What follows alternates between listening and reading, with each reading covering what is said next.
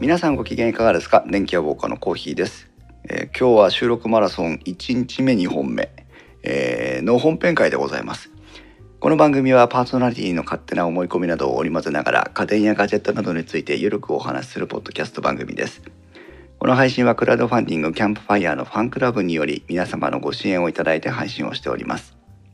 収録時点では今回も、合計8名の方にご支援をいただいております。ありがとうございます。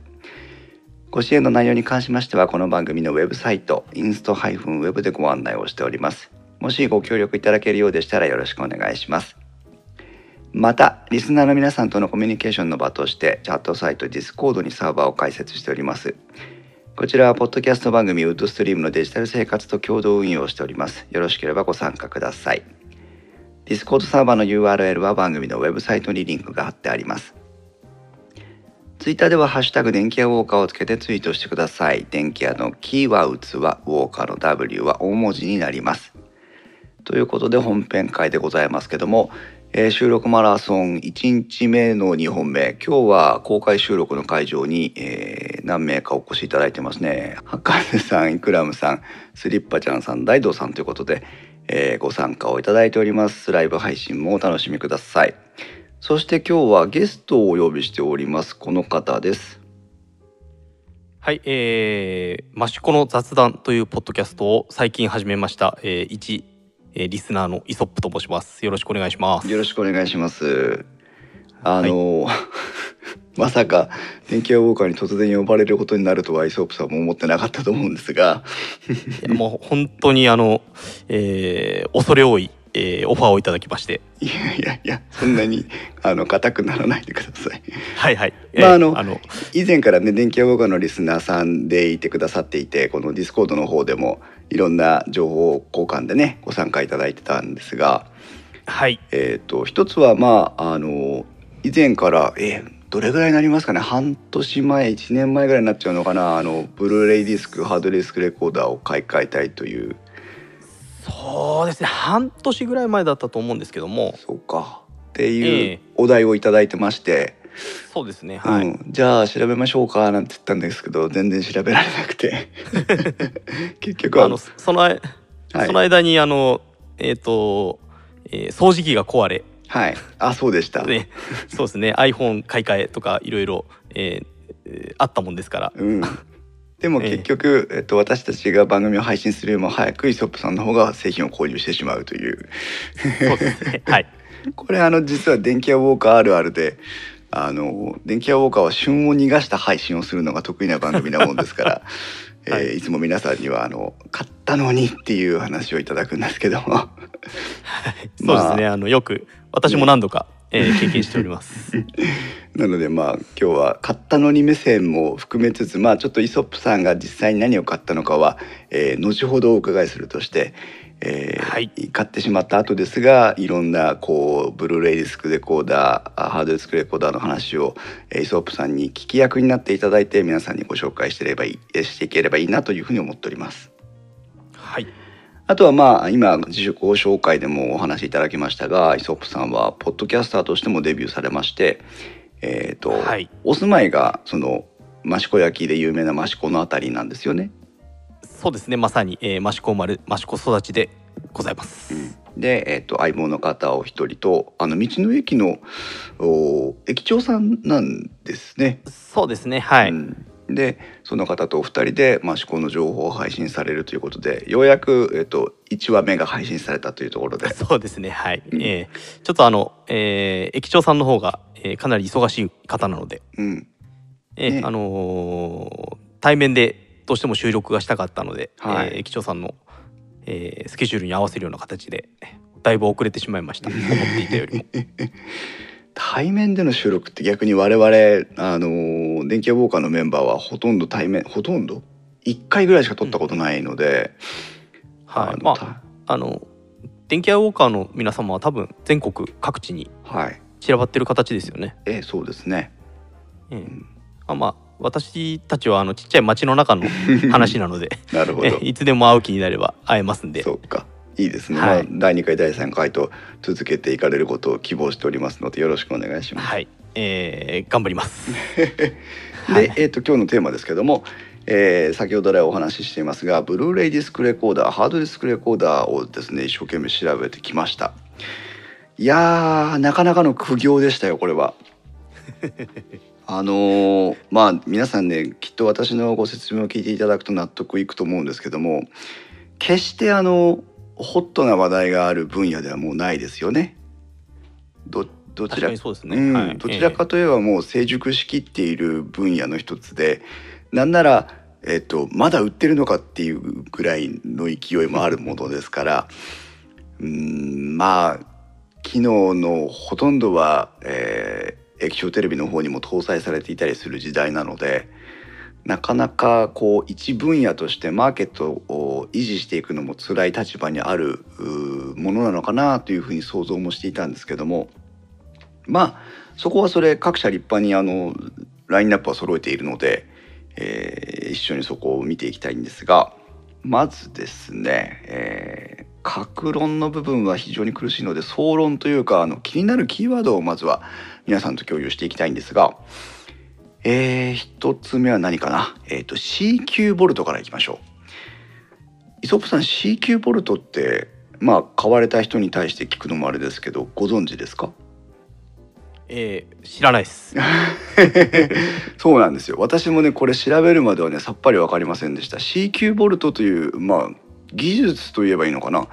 実はこれ著作権保護技術の名前ですで著作権保護技術って聞かれてもまたねポあのポカンとしてしまう方もリスナーさんでも多いと思うんですがあのダビングワンスとかダビングテンスとかいうのがあったのをご存知ありませんかね？はい、えーそれは、えー知ってますそうですよね。あのーまあこのデジタル放送が始まった際に、まあ、テレビビデオと限らずですけどもデジタル放送が始まった際に一番多分取り出されていたのが、えっと、不正コピーとかあー要は著作権侵害に対してどういうふうにデータを守っていくのかっていうのを、えー業界がいろんなまあテレビメーカーとか、えー配信する側放送局の方とかも様々頭を悩ませていたものの一つだと思うんですが結果として生み出されたのがコピーワンスコピーテンスというね、あのーコピーをする回数に制限を設けようということだったんですけどもイソップさんはハードディスクレコーダーとか使っていてコピーとかダビングっていうのはよくされます？そうですねよく、えーしますというかえっ、ともともと使ってた、えーハードディスクレコーダーの、うん。えー容量が小さかったので、え。えーもうどんどん、えーブルーレイとか DVD に落としていかないと、えうんうんえー間に合わないっていう状況でした。ああなるほどねそっか、そうブルーレイディスクとか、えー、と DVD とかにデータを移していくのはあのそのコピーワンスコピーテンスの時代でも比較的ハードルが低いあのダビング行為だったんですよね。っていうのはもうデータがそのハードディスク上機械の中からディスクに落ちるだだけなので、えーで再生環境もまあある程度限定されているということだったんですが結局そのコピーワンスコピーテンスを、えーそういう仕組みを持ってきて、えーデータ著作権を守りつつ、えーユーザーの利便性を確保したいというふうに考えてやってきたわけなんですけど結局そのコピーワンスコピーテンスっていうのをまあそれに限った話じゃないんですが、えー、と従来型の著作権保護技術っていうのは、まあ、今の使い方に全く合ってなくてああっという間に限界を迎えてしまったという結論です。それに対して、えーこの CQ ボルトというのが新しい技術でして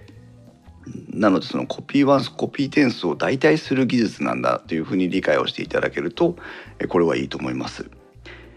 で実はこの CQ ボルトというのはパナソニックとサムスンとどこだ東芝とソニーか。パナソニックサムスンソニー東芝の4社が集まって作った、えー著作権保護技術で今これをライセンス供与して各社でみんなで使うような形になっています。実はカタログとか取説にもこの CQ ボルトについては書いてあるのでエソップさんも手元のものを見れば書いてありますが。はい、今、えっ、と取扱説明書の後ろの,、え検索の部分を見てます。あそうですかきっと書いてあります。えーこのライセンス先ほど言った4社まあちょっとね皮肉だなと思うのはあのー日本国内のうん会社が集まって作った技術なのかなと一瞬思いきやパナソニックソニー東芝の他にサムスンが入ってるということでまあこの辺もちょっと一時代を築いてきたあ国産テレビメーカーがあー海外に切り売りされブランドがね流出流出というかあの海外に出ていったりもして様相が変わってきたのの象徴でもあるなと思うんですけども、えーこの4社が集まって作った、えー保護技術でして実際これがライセンスという形でその他のメーカーにも、えー供与されてます。えーテレビメーカーで言えば、まあ、サムスンパナソニックサムスンソニーは今出た通りですね。東芝もそうです。それからシャープ、えーも出てますしあと船井ですね、えー船井にも出てます。でそれから面白いことですけども、えー、とテレビメーカーじゃないとこにもいっぱい出ていましてバッファロー IO データあロジテック、えーこういったところにもこの技術がライセンスとして提供されているという形になっています。でこの CQ ボルト実際にどういうことをしてくれるかというと実はこの CQ ボルトの専用のホームページがあるのでそこを皆さん興味があれば検索していただくと、えーまあ、難しいことがいっぱい書いてありますが、えー簡単に言うと新しい、えー古いビデオデッキ、えハードディスクレコーダーををからデータを新しいハードディスクでレコーダーに移した時に今までの従来のタイプの保護技術だと,、えーとメーカーが違ってたり条件が違ってたりするとうまくコピーできないということが結構あって、えーせっかく取った取りためたデータが、えー次のレコーダーに移せないじゃないかという課題がいっぱいあったんですね。それから今は外付けハードディスク USB の、えーを使ったりしますけどもこれはテレビでもそうですしハードディスクレコーダーでもそうですが、えーここに取りためた映像がやはり別な機器で再生できないっていうのがあったり、えーいうのがありました。でなぜかというとこれは全部あのデバイスバインドといってそれぞれの、えー、と設備に対して著作権保護の、まあ、キーというか、あの認証を委ねている感じがあったんですね。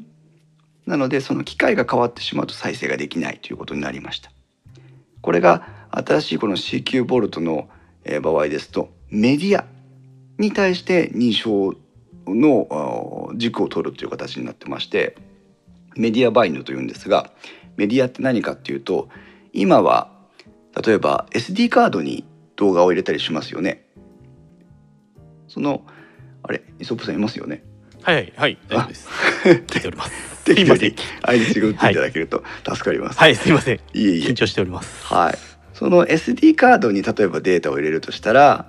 SD カードに対して著作権保護のこう、まあ、情報を書き込むというかそういうふうな扱いで、えー、と著作権保護をしていきましょうという考え方なんですって。そうすると、はうん、この登録されている中の、まあ、が動画のデータと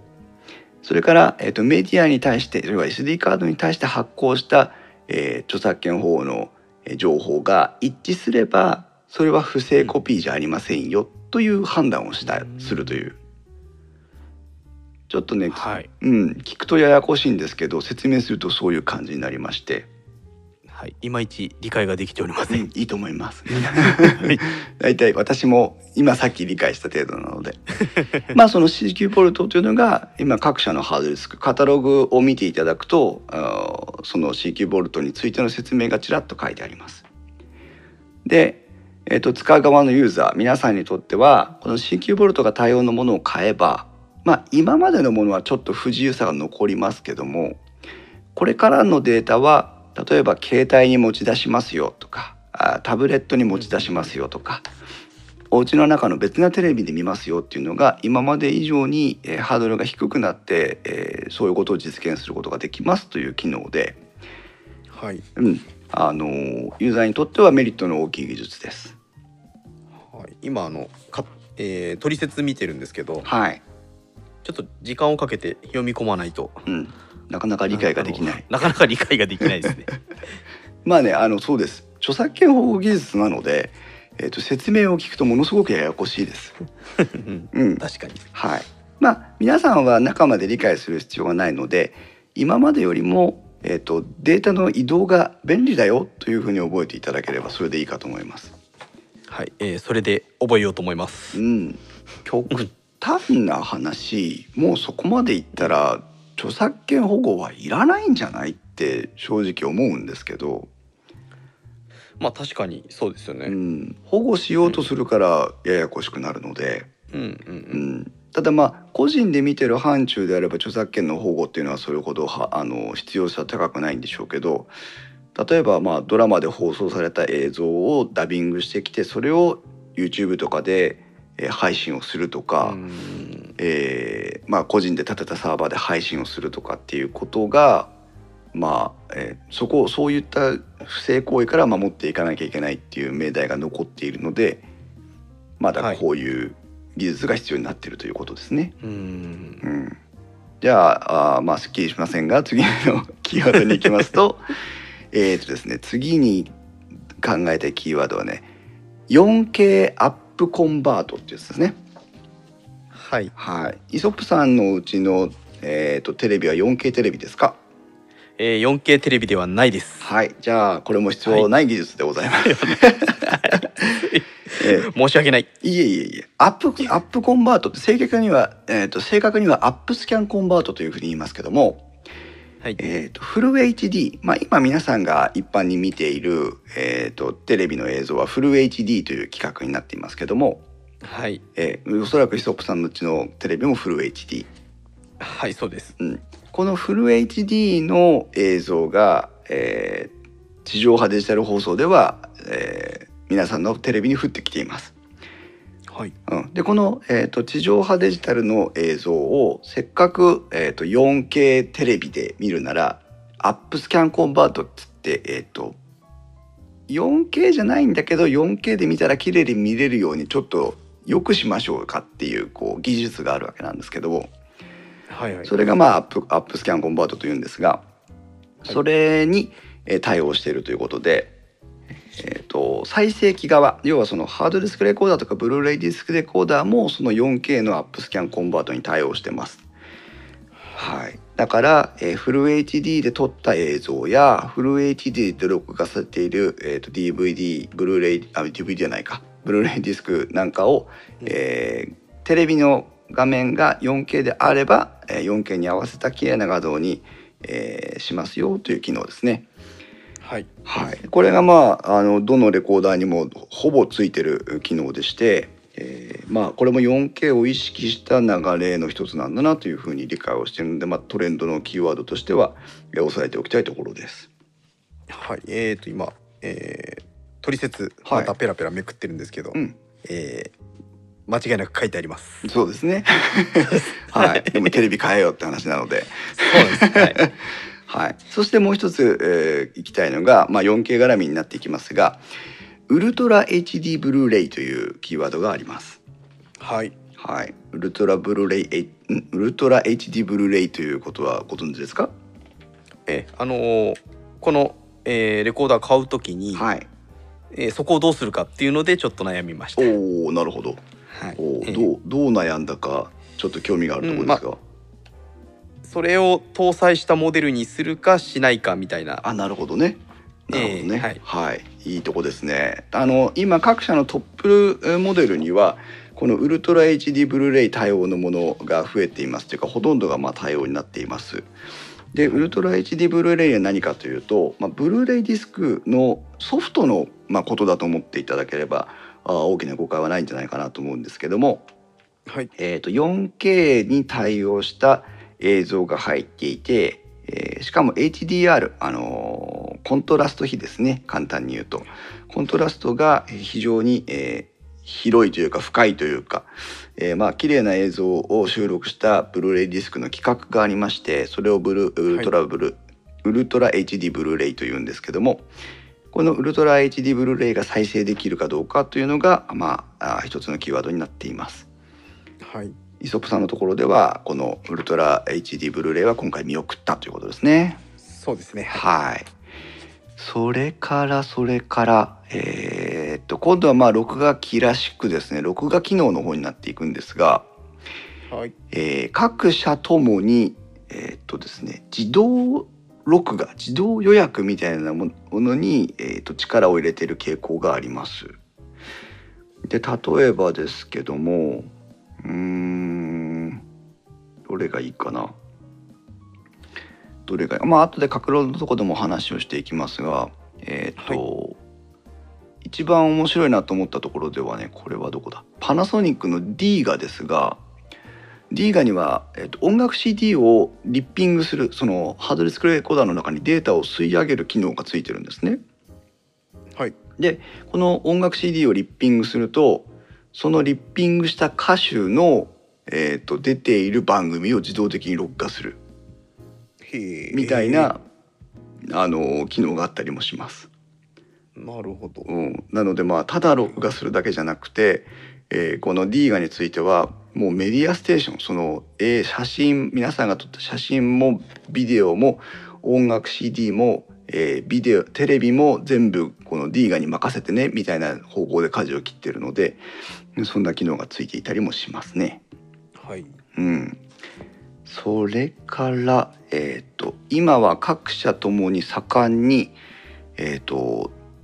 映像の持ち出し再生についても、えー力を入れています。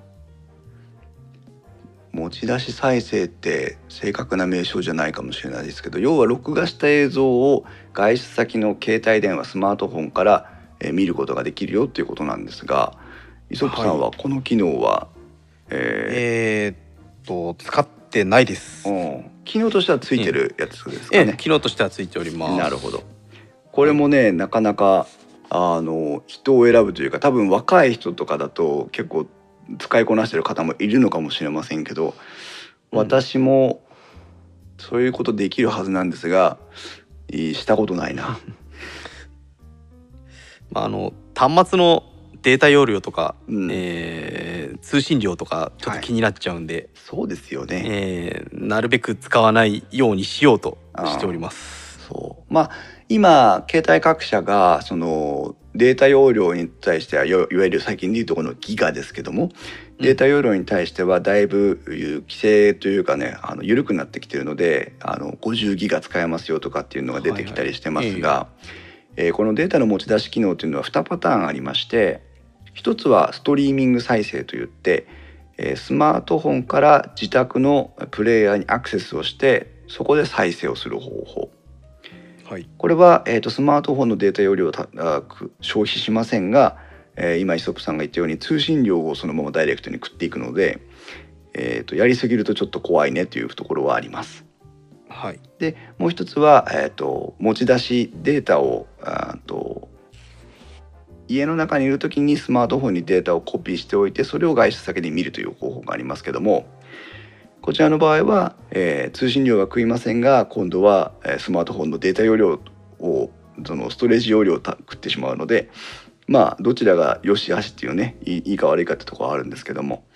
えーただそういう機能には各社ともに対応してきているということですね。それとあとなぜか、まあ、時代の流れなのかなと思いますけど時短再生というものに対して結構みんな、はい。えー対応してきています。イソップさんの買ったやつもこうはい。再生速度をアップするみたいな機能はついてますかね？えーと確かついてたと思うのですがなるほど。えーあの、えー使わないので。そうですよね。見てないです という。ほぼ見てないです。はい、うん、まあそんなところですね。だいたい気になるキーワードというのはここぐらいだったんですけどもまああとそうだな全体に言えることとしては、えー、とチューナー数とハード内蔵ハードディスクのえーデータ容量とそれから外付けハードディスクの対応っていうのはどうしても、えー今の時代か必ず考慮に入れなきゃいけないんですが、えーそれはまた各社の各論のところでお話をしていきたいと思います。はいはい。で、えっ、と全部をベロッといくことはできないんですが、どうしようかな。どうしようかな。じゃあまずソニーからいきます。おはいはい。えっ、とソニーは先録というカタログになっていますけども、えっ、とこの女優の方私名前が出てきませんが綺麗な方がポツッとカタログにこう載っていますけども、えーソニーはですねラインナップが結構豊富です。えーっと FT、FW シリーズという大きな流れと、えー ZT、ZW シリーズという大きな流れの2つに一応分けられるんですが、えー何が違いかというとウルトラ HD ブルーレイ再生機能の有無と、えーそれからあ新作ドラマアニメガイドの先行予約の有無そして、えー音声再生機能の違いかなというところが大きく違うような感じですけども、えーソニーの特徴はえーっとですねまあブラビアその自分たちのところで持っている液晶テレビというのが非常にまあ高画質を売りにしているソニーではあるので、えーブラビアとの対連携をうまくやっていきますよというのはまあ当然の方針としてまあ他社も含めてですけども、えー自社内での完結を目指したいというところでブラビラブラビアをフューチャーしたカタログになっている面は一つあります。はいそれからね、えーまあ、録画の機能についてできるだけ手間暇をかけないようにしましょうというアプローチも見られまして、はいえー便利な新機能で録画あ取り逃しを防止ということで、えーこれはソニーだけの技術と技術というかサービスになるんですが、えーっと新しいドラマやアニメを1ヶ月前から録画予約できるという機能がついています。はいえーこれは大体まあ日本の場合で言うと1年間を4分割して、えー春シーズン夏シーズン秋シーズン冬シーズンというふうにソニーのカタログでは歌っているんですが、えーはいと春シーズン4月スタートのドラマを3月からあー予約できるよとかいうそういうような形になってますね。でこれはまあインターネットで情報を取得して、えーするという形になってるんですけどもまああー結構ドラマとかをよく見るよという方で、えー録画にこだわっているんだっていう方はこの点ソニーは、えー一つ選ぶポイントになってくるのかなというふうに思います。はいはい、それから先ほどご説明したスマホでどこでもというやつがありますけども、えー、とす結構各社、えー、とスマホのアプリに対応の差がありまして、えー、と独自のものを用意してるんだけどもどこまで機能を対応するかとかっていうのもいろいろあるんですが、えー、とビデオテレビサイドビューという専用アプリがソニーにはありまして、えー、とこれが実は 有料500円なんですが、えー一応それでお金を払ってくれるとスマホから録画予約ができ、えースマホで、えー視聴もでき、えーはい。でしかも、えーっとスマホにデータを転送して見ることもできるということで、えー一応この一つのアプリで、えーお出かけ先から録画そして見るそして持ち出すということを対応しているということで、えーまあしかも価格も500円というのは実は他社と比較すると比較的安いので、えーまあ、ここは評価の高い点かなというふうに思っています。はいそれからあとテレビ番組表の画面の見やすさというのも、まあ、テレビの際にもいろいろあ話をするんですけども、えー、とソニーは基基本的にメニューの動作が速いのが特徴なので、えーこの点はストレスが少ないかなと思うんですが残念ながら店頭に行ってもですねレコーダーの番組表を操作してチェックするっていうのがほとんどできないので。あそうですねうん、置いてあるだけですよね。ええ置いてあるだけなので、えーまあ買う気になればねちょっとつないでくださいよって言って触ることはできるんですが あの私買う気はないので、えー、となかなかおお仕事の邪魔もできないのでそこは、えー皆さんに、えー実際に買う気になってチェックをしてもらいたいところではありますが。えー、と比較的淡い色合いの、うんテレビ番組表に仕上がっていまして、えー小さい文字でも見やすくなっているというところもありますからまあえーとさすがユーザーインターフェースのソニーかなっていうところでここは、えー一度見てみたいところでもあります。はいそれから、えー外付けハードディスク、まあ、容量が少なくなったりとかね先ほどのイソップさんの話でもデータをハードディスクからディスクに移動しなきゃいけないとかっていうことがありましたけども、はいえー外付けのユハードディスクレコーダーあごめんなさい外付けのハードディスクっていうのが今は当たり前のように使えますが、えー、とソニーはです USB3.0 対応です。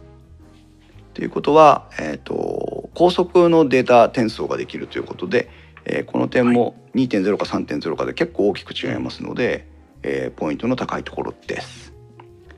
これがソニー。はい続いて、えー、とレグザに行きましょう東芝まあね東芝レグザといえば、えー、と言わずもがなあタイムシフト録画ですけどもえー、とレコーダーの方でもタイムシフト録画に当然対応してきています。でチューナー数がね、えー半端ないんだな。普通の録画用で地上波デジタル BSCS のまあ3つで1セットになるんですが、えーこれが3セットついています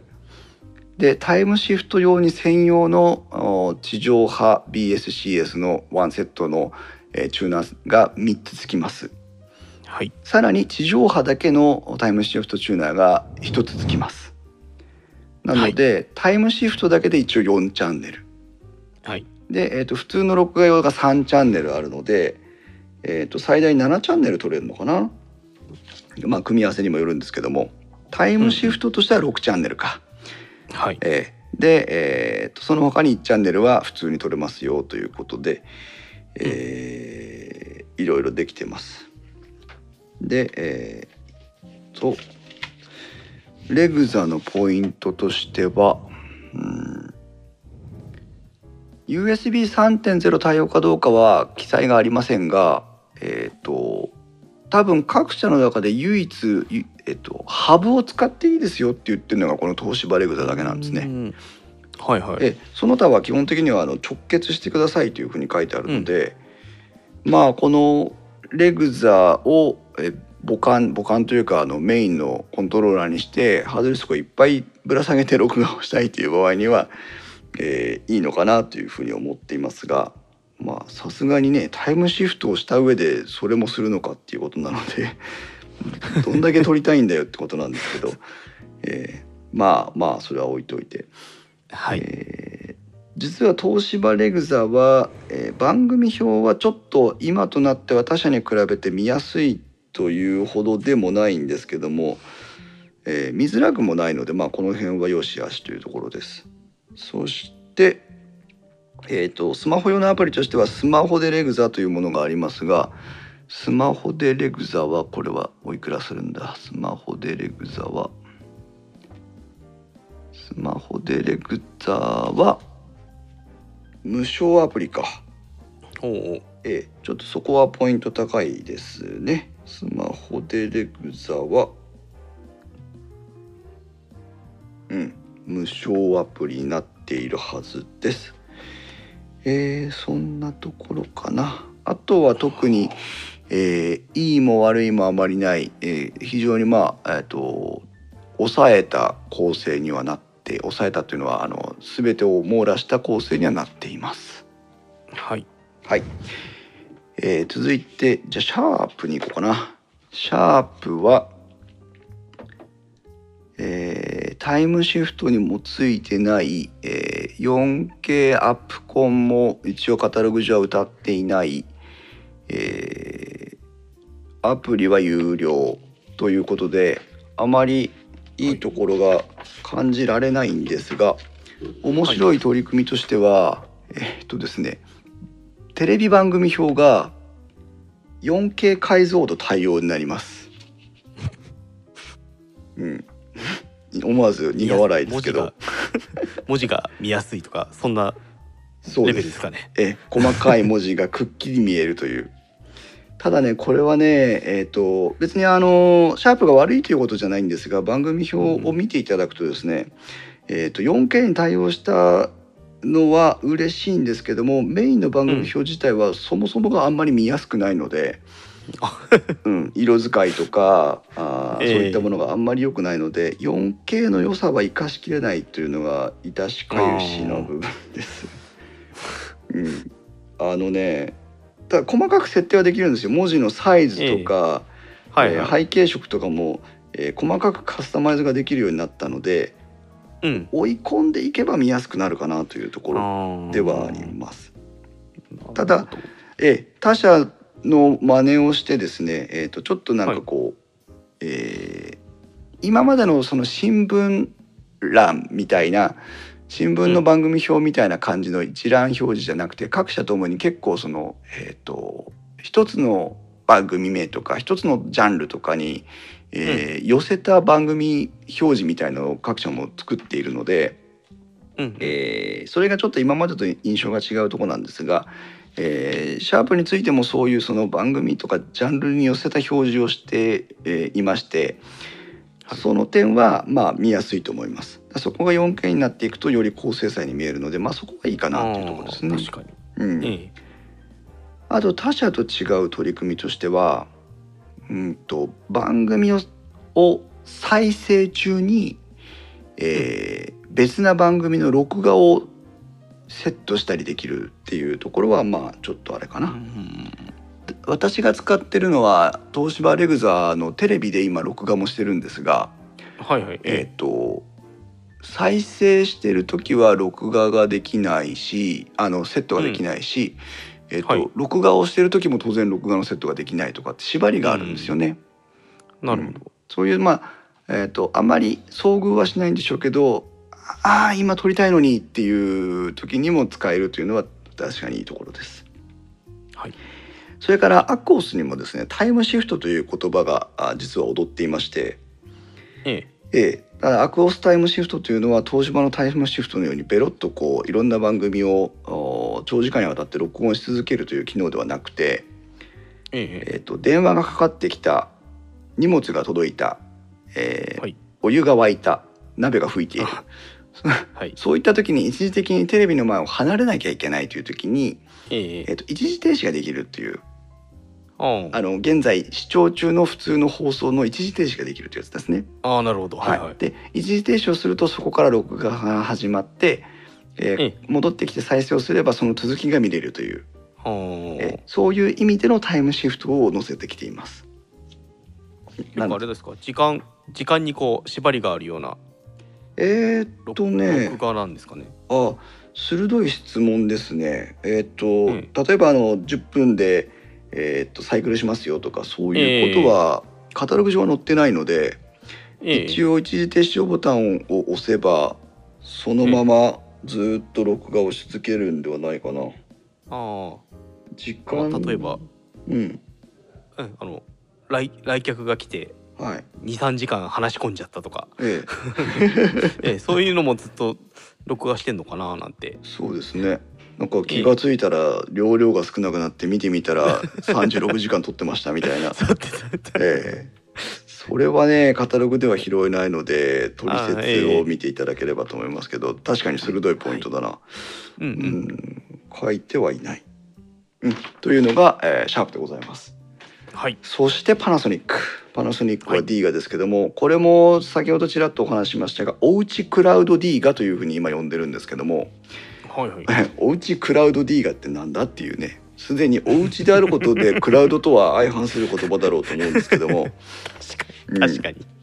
ですがあの読み込んでいくとなるほどと思います。えっ、とでこの D ががですね、えー、と超てんこ盛りです。まず、えー、とチューナー数なんですが、えー、と D がもタイム,、タイムシフト録画に対応しますが一番でかいやつが、えー、と地上波デジタル BSCS の基本セットが6セットついていて、えーと地上波デジタル専用のチューナーが5セットついてんだ。はいそうそう11チューナーついてます。そうですねあ、オッケーオッケーオッケー。11チューナー。で、最大10チャンネルを28日間録画できますよっていう、ほぼ1ヶ月。ほぼ1ヶ月です、ね。まではいかないか。はい。ええまあほぼ1ヶ月です。もう10チャンネル28日間っつったらもうね、それこそええ。待てよって地元は何チャンネルあるって話なので、確かにそうですね。うん、そうするとまあ地上波は当然全チャンネルいけちゃうわけですから、さらにええ。BS とかも取れちゃうので、えーもうこの D ガについてはいわゆる録画予約という概念から、えー抜け出しましょうということなんですね。なるほど。そう取ってあるものなんだから選んでみるという、えーところだけ。で、えー、と面白いのが、えー、と選んで見てみてあこの番組面白いなと思ったらそれを選択すると,、えー、とそれをお録画として保存してくれるようになるという。ああなるほど。うん、なので、えっと、ずっと28日間過ぎれば自動的に消えていくはずのデータが、えー一応その本来の録画機能として残せるというところがあります。はい。はい、まあただ、えっと、10チャンネル28日はあくまでもこうね相当設定を追い込んだ やつなので画像は荒くなりますから、えーとうん。それを絞っていくと、まあ、例えば28日間じゃなくて14日間が、えー落としどころかなとか、10チャンネルじゃなくて5チャンネルが落としどころかなとか、えーそんな風になっていくと思いますが。ただ、えー、とクラウド D 側はですねまあ、今言ったように全部録画をしておいてということなので結構検索機能とかフィルタリング機能に、えー非常にフューチャーしていまして、はい。ええーと先ほど言いましたけど音楽 CD を取り込むとお録画番組の中からそのアーティスト名が含まれている番組をまとめてくれる。あまあ木澤さんがあの欅坂とか乃木坂とかよく好きで聞いてますけども、えその CD を買ってきて、えーでクラウド D ガに入れたというと、えーその28日間ベロッと撮ってる中から、えーそのなんとか坂のやつが出てるやつを全部ピックアップしてくれるわけですね。えおおそうするとあ何こんな番組にも出てたの？見落としてた？みたいのがチェックできるという、ううん。ん番組情報に入ってれば、うん、いいわけですからあの『徹子の部屋』だろうが『笑っていいとも』だろうが全部ピックアップできるわけですね。まあ笑っていいとももうない ということなんですよ。はい。それからですね、えー、とそのフィルタリングっていうか、まあ、お気に入り登録ができるんですけども、ええ。えー、と例えばゴルフを見たい野球を見たい、えー将棋を見たいっていうふうにこう選んでいくと,、えー、と例えばで言うとお父さん専用のあフィルタリングリストみたいなのができるんですね。うんそれを最大4つ作れるので、えー、とあその視聴者家族の構成に合わせ、まあ、最大4つになりますが家族の構成に合わせて、自分が見たいものだけを表示してくれるフィルターが持てるという。あなるほど。はい。はいそれからリモコンもちょっとお気をてらっていまして、えー音声検索に対応しています。リモコンが。ああはいはい。なのでリモコンに向かって OKGoogle って言えば、えー動くわけですね。OKGoogle じゃないけどボタンを押して喋ると、えー聞き取ってくれるという機能になっていますはいはい、これがね D ガの最大の特徴ですはいはい。で、うん、なんどっかな。それから最後、船井でございます。あはい船井ご存知ですか、イソップさん。まああの昔の船井のテレビとかはええ。なんか家に転がってたイメージがあります。渋いですね。はい。そうですね。ね。えー船井というのは最近よく日本でも名前を聞くようになっていますが、えーと歴史は古くて、まあ、船井電機というのが会社名になりますけども、えーまあなんとなくねこう、えー、とパチモン安モンメーカーという雰囲気がなんか今船井を知ってる人にはもしかしたら、えー感じられるかもしれませんが、えーそうですね。はい。うん。でもそもそも、えー、と家電メーカーとしての歴史は相当古い、えーメーカーでして特に海外で、えーある程度地方を固めてきたところで、えーうん。今なぜ日本で船井がフューチャーされているかというとヤマダ電機の、まあ、専売ブランドみたいになって、えー実際売っていてですね、うんヤマダ電機で目見にするので、えー船井が目に留まるようになってきたという感じになっています。確かに地元の山田でも船井のコーナーができてますね。そうですよね。ええ。まあちょっと今となってはヤマダ電機をパートナーとして選んで船井の戦略として良かったのかっていう えー一末の不安もありますけども、うんうん。えー基本を抑えた安めのお家電っていうかそのメディア機器として、えー船井は選択肢に入ってくると思います。うんうん。まあ今までちらちら紹介してきたものの大体まあ基本ベースの部分を抑えてると思うので、えー、とポイントとしては説明をしませんが船井というメーカーもあるよという形で頭に入れておいてください。はいまあ各論各社言いましたけどもえー、とイソップさんの購入の話を聞く前にコーヒーポイントいっちゃおうかな。えーお願いしますコーヒーはいコーヒーポイントですけどもまあランキングですね、えー悩みました正直言って。うんっていうのはやっぱ使い方によってメーカーがだいぶ変わるなというふうなのを調べていて、えーうん思いましてえーそれによって、まあ、この評価が必ずしも正しくはないというところなんですけどもはい。うーんまあそうはそこはもうちょっと前提としてご理解いただいた上であえて電気予報的に評価を下していきますが、えー一番そうだな難しいな一番下に来るのはシャープですね。えーシャープアクオスブルーレイですけども基本機能はバッチリ抑えているんでこれが悪いということではないんですが、うん。まあ、逆に言うと他社と比べて特に秀でたところもおあまり強くは感じないということで、うんうん。えーまああのメニューとかを見ていただいて、えー問題ないわ私これが好きよっていうことであればそれを選んでいただいてもいいんですけども、えー積極的にシャープに行く理由をあまり感じなかったというところですね。まあそんな中でもえっ、とディスクドライブの防塵対策とか防振対策とかですね、はいはい。えーうんそういったものに注力をしていたりとか、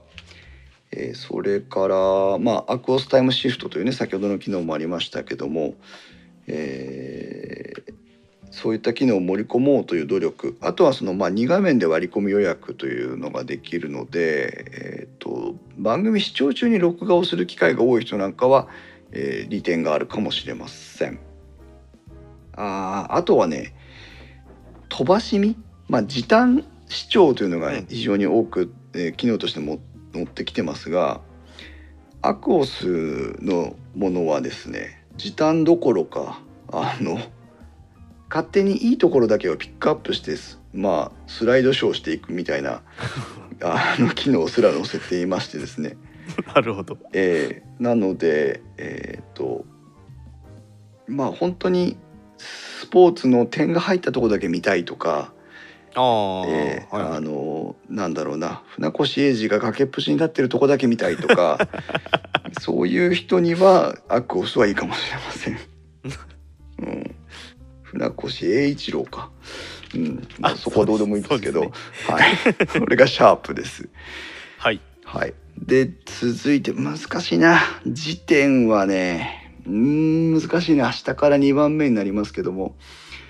うーん。ソニーに行きましょう。あ、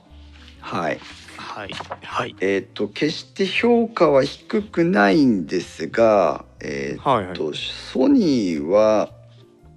まあだからこれもあくまで比較の問題です。他社と比べて、うんうんえーどこかが秀でている特徴が強いかと言われるとそうでもないというところなんですけどもうんうんまあ分かりやすいユーザーインターフェース見やすい表示そして基本を抑えた各機能ということでそれはもうどこにも引きは取りませんしあとまあソニーの真骨頂でもありますけども、えーと音楽再生についても力を入れてるのがソニーです。うんうんえーと機種によってはハイレゾオーディオの再生ができたりとかええあと個人的には非常に評価が高いんですが HDMI で音声だけを出力する機能あポートっていうのがあるんですね。うんえそうするとあのホームシアターとかにつなぐときに、えー、と HDMI を使いやすいということもありますし、はい。えーその点は評価が高いうーんですがまああー逆に言うとそれ以上ではないので高いところでまとまってはいますが、まあ、ちょっとあえてランクをつけるなら、えーうちではあ下から2番目ということになりました。はい。はい。えーっと3番目下から3番目、まあ、上から2番目になりますけども、えーパナソニックのおうちクラウド D がを入れときましょう。これはですね、えーとにかく大量のチューナーが乗っているという その振り切ってやったぞっていうところが強く感じられる意欲的な作品に仕上がっていまして。はい。うん。あのいいいですね。バカじゃねえのってこう言ってあげたい。11チューナーですよだって。うん、まあね、そんな見てらんないんじゃないのとかって思ったりしますけどね。そうですよね。そうそう、まあえ11チューナー10チャンネル28日撮ってそんなに見ていられるの？確かに。確かに その疑問はあります。はい。まあえー、と当然ですけども、えー全自動クラウド D ガじゃなくておうちクラウド D ガはですね、えーとうん。撮ったものをどれだけ見るかというところはあなた次第ですよってことで投げてますから、まあ、とりあえず押さえておこうというのでライフスタイルを、まあ、ハードディスクレコーダーブルーレイディスクレコーダーの軸にしたライフスタイルを変えたいというふうに、えー挑戦してきた製品なんじゃないかなというふうに感じていて。えうんその点は、えー、とタイムシフトロッの、えー、と先輩でもありますけど東芝レグザををもう一歩超えてきた感もあるということで、えー意欲的だなというふうに感じています。それからまああ全自動ロックが歌っているがゆえの検索機能もやっぱり評価があるところなので、えー使ってみてもいいかなというところですけどもまあどのメーカーにも言われるとこですけどもまあいいところがあれば悪いところもあってええ。うんメニューの表示がそれほど見やすいかと言われればちょっと残念ながらそこでは1点を取るところもあるので、うん。まあどうでしょうっていうところですけども一応その奇抜さを評価して、えー、2位にしてみました。はい。まあ、あとまともに言えばですねえっ、と、え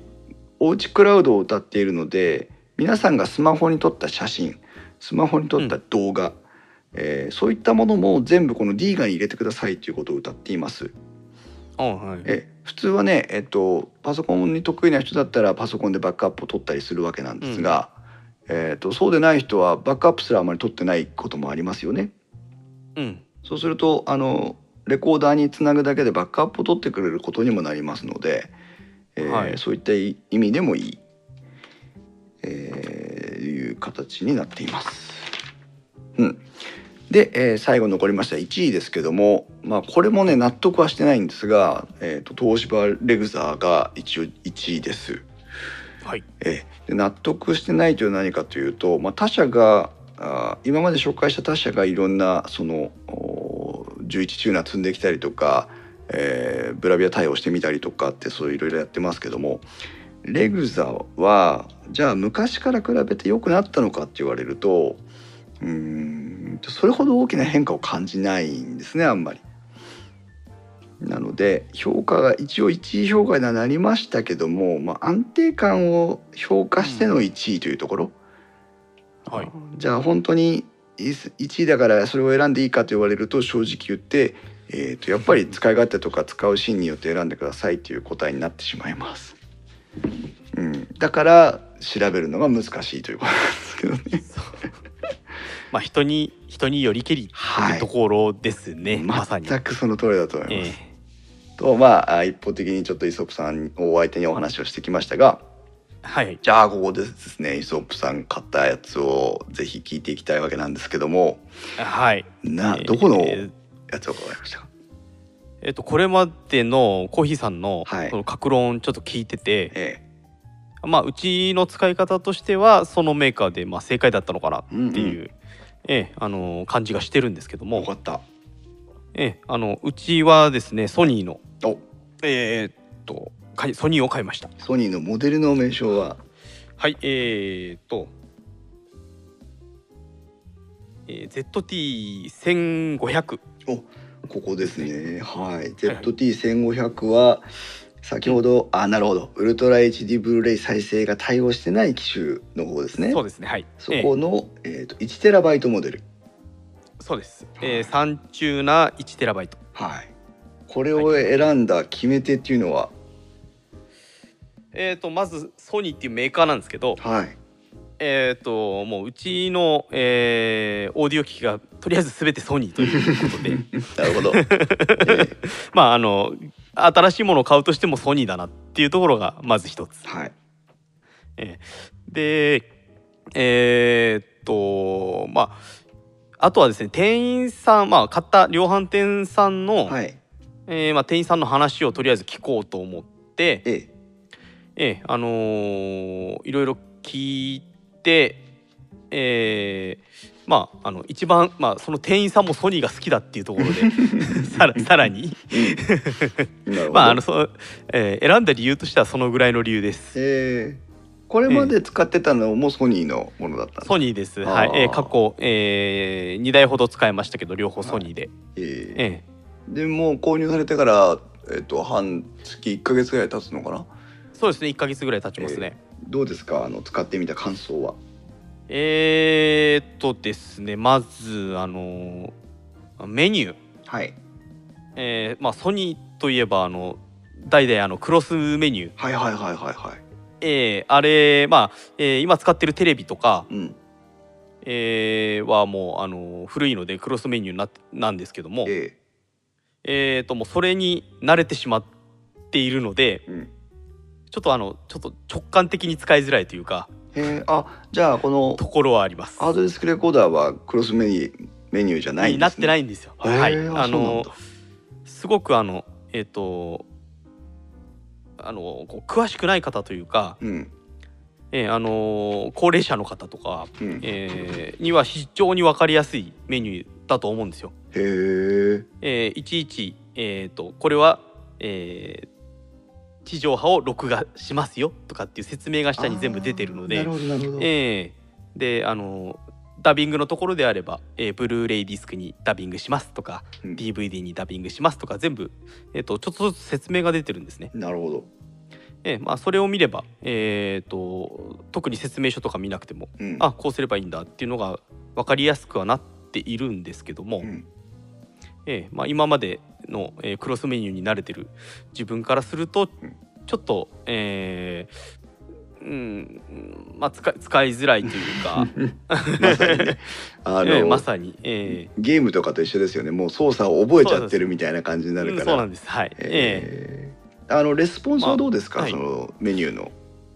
えーとですね。えー、と自分にとってはちょっとこうワンテンポ遅れる感じが、あります。あそうなんだ。えーはい、あのクロスメニュー過去の前使ってた方のクロスメニューは結構スイスイスイスイうん。えー動い動いてうん。いたんですけどもそのえっ、となんていうんですかねやっぱり2店舗いうんぐらいはちょっと遅い感じがあー。ちょちょっとストレス溜まりますね、そうですね、えーあの特にあのブルーレイとかうん。DVD に、えー入れる時には必ずあの一度編集を入れてから落とすことが多いので、なるほど、えーそういうところであの時間がかかってしまうと、うん。えーストレス感じる時があります。そうですね。はい、うーんそうか。1テラバイトだけどそうかこまめに、うん。まあ、編集までしてるんです。豆ですね。まああの撮ってるものがええ。ちょっと、えーに偏りがあるので、はい。ええ。ー。えーとうちとしては、うんえーよく撮るのが、うん。えー、とスカパーの、えープレミアムサービスなんですよ。プレミアムサービス。えーとまあ、デッキ専用のデッキから、えー、ラン録ラン録画をする、ああえーえーまあ、スカパー HD の、えーチューナーが、えーあるので、はい。えー、とそれがえっ、となんていうんですかねあのーえー、っとですねあうん。勝手に切ってくれないんですよ。ああ いろんなところで。要所要所で。番組がもう一本になっちゃう、番組というかそそれぞれのものが一本になっちゃうみたいな。そうなんですそうなんです、ええ。ええ。あのー基本的に6分ごとで切ってくれるっていう形になってるんで、ええ。えそれを、えーちょっとずつ、えー CM のところ切っ飛ばしたりとか、ーなるほどね。ええあのーしてると、えー編集に時間がかかるっていう形なんですけども、またちょっと変わった使い方ですねそういうのもね。まあ、ええあのうちの使い方としてはちょっとあの特特殊というか、ええ 見てる見てる番組にうん偏りがあるっていうのが、ええ正解かもしれないです。なるほどね。まあ大体ええ。そういうスカパーとかは地上波で流れないようなやつがいっぱい流れてますからね。まあほとんど音楽系になるんでどすが、ええはい。えーわかりました。ちなみにこれ、えー、とお値段おいくらぐらいで購入されました？えーとですね、えー買ったのが4万2千円ちょうどですね。うん。市場価格がどれぐらいかわかんないけど。えっ、と確か、うん。えっ、と店頭ので出てた金額が、うん。えー、5万5千円ぐらいだったと思うんですよ。おじゃあ1万強安くなりましたね。そうですね。えおー。えまあえー、と価格コムちょっと見るとはい。今のところは4万3千円前後ぐらいでああじゃあネット価格をちょっと下回れたかなっていそうですね。あじゃあはい相当お買い得に買われましたね、そうですね。まあえー、と実はそれその1台と、うん。えーもう1台ちょっと、ね、悩む同じソニーで機種があって、はいえー、とそれは先ほど言ったあの、えーウルトラはいはい。HD、えブルーレイ搭載のえっ、とあれはえっ、とサンサンチューナー2テラモデルだったと思うんですけど。サンチューナーニテラモデルはい。FT2000 かな、えっ、とですねそれがうん。えっ、と6万6千円で出てたんですね。ああ結構高いな。そうなんですよ。うん。でえっ、と店員さんはそれを、えー進めてきてた形。はい。ええ。でまあそれが最終的に5万8千になりますよと、うん。ええ。でただそれが2週間待ちだったんですね。ああ入荷がね在庫がね。そうなんです。ええ。えでその買う一番の動機が、えー自宅のハードディスクレコーダーの調子が悪い、ーうん。ええ。なったのですぐに、まああのえー自宅に持って帰りたかったんで。今必要なんだと、ええ。そう今必要なんです。でそれで、えー、と他の機種というかそのウルトラ、えー HD ブルーレイが搭載されてないモデルでもうちの見方としては今のところは必要ないのかなっていうところで、なるほど。えええーとその、えー前前のモデルモデルというか、はい。えー下のモデルにしたっていうところですね。なるほ。どね。なるほどね。わかりました、ちなみに各社のトップモデルの価格を追いかけていきますと今言ったソニーのやつの FT3000 というのが今のところの一番最上位になるんですが、えっとこれがね7万8,000円ぐらいです、はいはい。うん、東芝レグザがタイムシフトロックが対応の東芝レグザ M4008 というやつですがこちらが、えっとまあ、ほぼほぼ9万円。うんで、えっとシャープの UT3200 というやつですけどもこちらが、あまあ、6万8,000ぐらいでパナソニックのオーチクラウドのあの11チューナーですけども 11チューナーはねなんとね15万6272円です そりゃそうだろうねっていう感じなんですけどね。半端ねえなっていう。で、えー、と今回はあまりフューチャーしていませんが船内のものですとお UT2000 というのがあるんですがこれがあ、まあ、約6万ということでまあ他社よりちょっと安いかなっていうぐらいにはなっています。うん。うん。